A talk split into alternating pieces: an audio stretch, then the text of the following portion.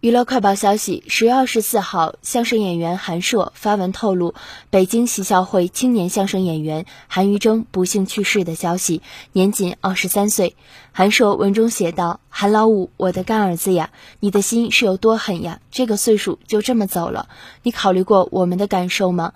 你把我们后台这一帮人给疼死了。一路走好吧，往生极乐，那里没有痛苦。”字字如泣如诉，文末还配上了三根点燃的蜡烛，令人心酸。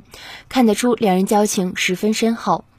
评论区中，嘻哈包袱铺陈浩洋、德云社相声演员王碧辉、喜笑会相声演员马喜言纷纷表示哀悼。